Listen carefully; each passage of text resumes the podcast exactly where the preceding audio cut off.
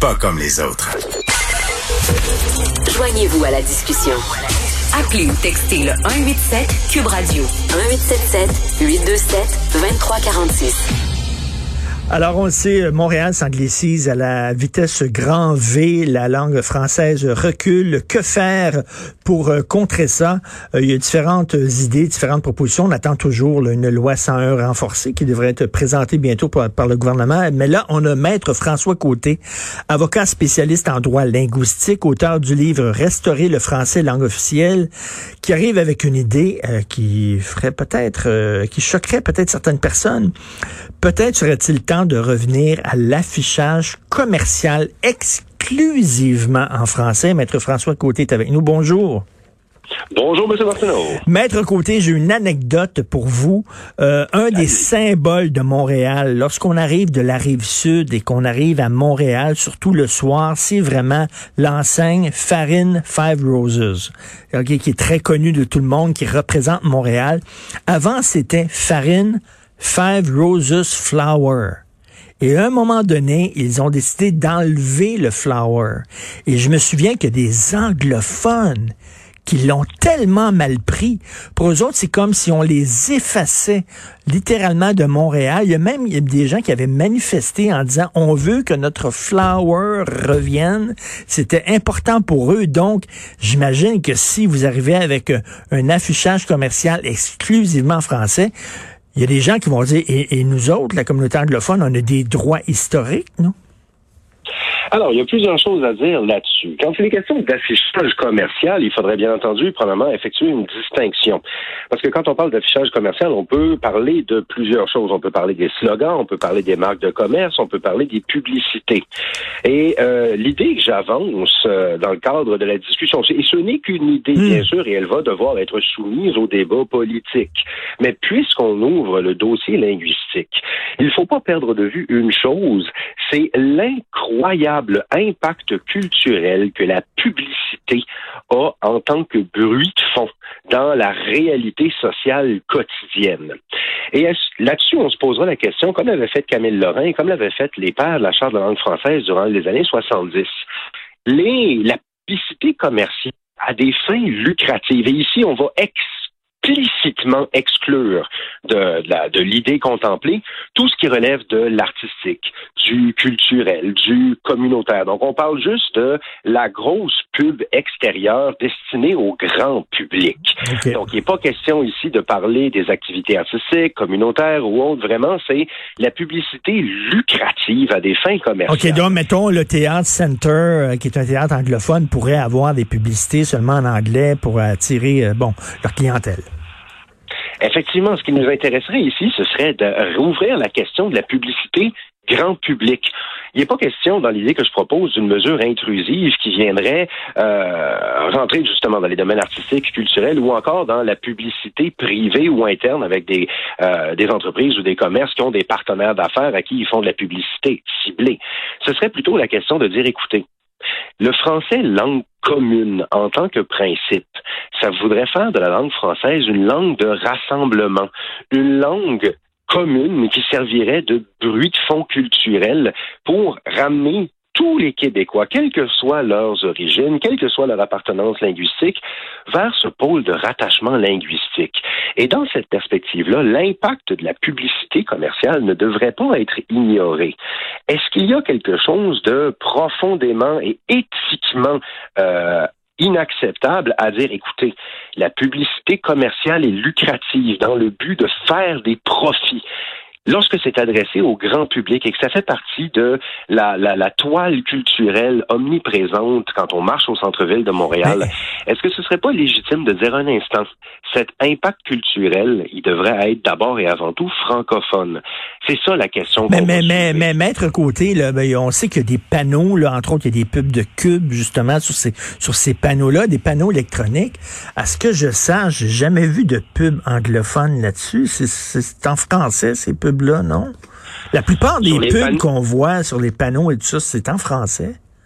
La plupart, mais il y a quand même, il y a quand même des infractions qui se constatent, mais c'est pas tant sur les panneaux publicitaires, plutôt que dans les slogans, dans les affiches, dans la publicité générale au grand public. Donc oui, les panneaux publicitaires sur le bord des autoroutes en sont un mmh. exemple, mais c'est beaucoup plus vaste. Et ici encore, on ne s'attendra pas aux détails, on est dans le domaine des idées et des principes. L'idée, c'est simplement de dire, c'était peut-être pas si bête que ça ce que nos législateurs avaient pensé dans les années 70. Le rêve de René Lévesque, le rêve de Camille Lorrain, d'avoir un français langue commune qui se réaliserait également en matière de publicité. Mais on fait quoi avec Canadian Tire, par exemple? Canadian Tire, c'est une marque de commerce. Une marque de commerce. Alors, bien entendu, il va y avoir des, un, débat politique sur le détail législatif à la mesure. Mais la question des marques de commerce ou des noms d'entreprise, on pourrait tout à fait dire non. Ça, on touche pas à ça. Ce qui nous intéresse, c'est la publicité. Et comme, comme euh, le dis, comme un Second Cup, c'est les cafés Second Cup. Donc, on peut ajouter euh, euh, un, un, mot français. Au débat serait ouvert au débat politique et ce serait tout à fait faisable. Mais ce serait, pensez plutôt, euh, l'idée, là, je vous sors un exemple parmi d'autres, mais vous passez devant un Tim Horton et vous voyez des affiches unilingues anglaises, Roll up the rim to win. C'est hmm. devant un, euh, vous passez devant des publicités pour un nouveau service, un nouveau restaurant, unilingue anglais. Quel genre de message est-ce que vous pensez que ça envoie? À notre jeunesse, à notre immigration, qui voit l'anglais comme étant le langage du commerce, des affaires, de la réussite, de l'argent. Et le français est présenté comme étant égal, optionnel, voire facultatif ah à côté. Vous avez raison, puis on dit souvent, non, mais l'anglais c'est important. On dit souvent, l'anglais c'est important pour les touristes, mais moi je pense que les touristes qui viennent ici, au contraire, ils veulent être dépaysés. Pour eux autres, ils viennent ici, puis il me semble que c'est un plus que tout soit en français. Ils se sentent dans un autre pays. Les Américains qui arrivent ici, euh, bon, peut-être sont pas allés à Paris, sont pas allés en France, ils viennent ici, mais ça leur donne quand même un certain dépaysement. Mais quand vous venez à Montréal, est-ce que vous voulez venir à Montréal ou est-ce que vous voulez simplement venir à un Toronto 2.0 ou à une hmm. autre version de New York? N'y a-t-il pas une valeur intrinsèque précieuse au caractère français de Montréal? C'est une idée à laquelle on devrait être appelé à réfléchir. Et encore ici, bien sûr, je le réitère, je ne suis pas en train de marteler que c'est la solution. Je fais simplement soulever la question que ça pourrait être juridiquement possible de revenir à la vision de René Lévesque et Camille. Juridiquement possible, c'est-à-dire ça serait accepté par la Constitution, selon vous, par la Charte? si on utilise les dispositions dérogatoires, c'est exactement ce qui s'était passé en 1988 dans l'affaire Ford. Jusqu'en 1988, donc de l'adoption de la charte jusqu'à cette décision de la Cour suprême, la règle de l'affichage unilingue, elle, prévalait. Mais la Cour suprême a été invalidée cette règle-là parce que le législateur québécois, à l'époque, avait utilisé la disposition dérogatoire seulement de la Charte canadienne, mais pas celle de la Charte québécoise. Donc, le législateur mm. avait commis une erreur technique et c'est en raison de cette erreur technique-là que cette disposition de la charte a été invalidée. Mais on pourrait revenir à la charge et dire, bon, disposition dérogatoire pour les deux chartes, pour ainsi protéger le français dans l'affichage commercial à Montréal. Et vous savez ce qui me décourage le plus, là, quand même, il y a plein d'entrepreneurs, il y a plein d'entrepreneurs euh, euh, francophones qui ouvrent des petits commerces et qui leur donnent des noms anglais. Et ça, ça me décourage. Il faudrait peut-être les encourager aussi à donner des noms français à leur commerce. Absolument, mais l'encouragement est toujours quelque chose de positif. Mais l'encouragement tout seul a de la difficulté à lutter contre l'environnement. Et c'est ça, le, et je dis ça avec le plus grand respect, mais c'est ça la problématique avec laquelle on fait face au Québec en 2020, c'est que malgré les mesures incitatives, malgré l'encouragement, il, il y a, une espèce de, de non-dit à l'effet que l'anglais serait préférable dans le domaine des affaires. Et c'est quelque chose contre lequel, lorsqu'il est question de pur commerce, d'activité commerciale à but lucratif, il y a éthiquement un argument à tenir pour dire, écoutez, le maintien de la langue française et le bien commun pourrait justifier un encadrement, une certaine régulation des affaires commerciales et lucratives. L'appât du gain ne doit pas se faire au prix de l'intégrité culturelle. Et euh, ça, c'est une idée à moi, mais je pense que Fils québécois de la langue française sévit euh, contre des commerces seulement s'il y a une plainte. Ce serait bien que Fils québécois de la langue française puisse remettre les commerces dans le bon droit sans plainte nécessairement.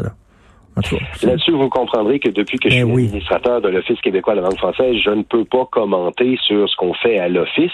Cependant, je vous dis que c'est pris très au sérieux. Non, tout à fait. Malheureusement pas aller plus loin. OK, merci. Parce que là, ça prend une plainte. Sinon, l'Office des Québécois de la langue française ne fait rien contre un commerce. Et euh, ce serait bien que ça, ça change parce que on le sait, les gens sont pas portés à, à, à déposer des plaintes. Merci beaucoup, Maître François Côté. Merci. C'est toujours un plaisir. Merci. Salut,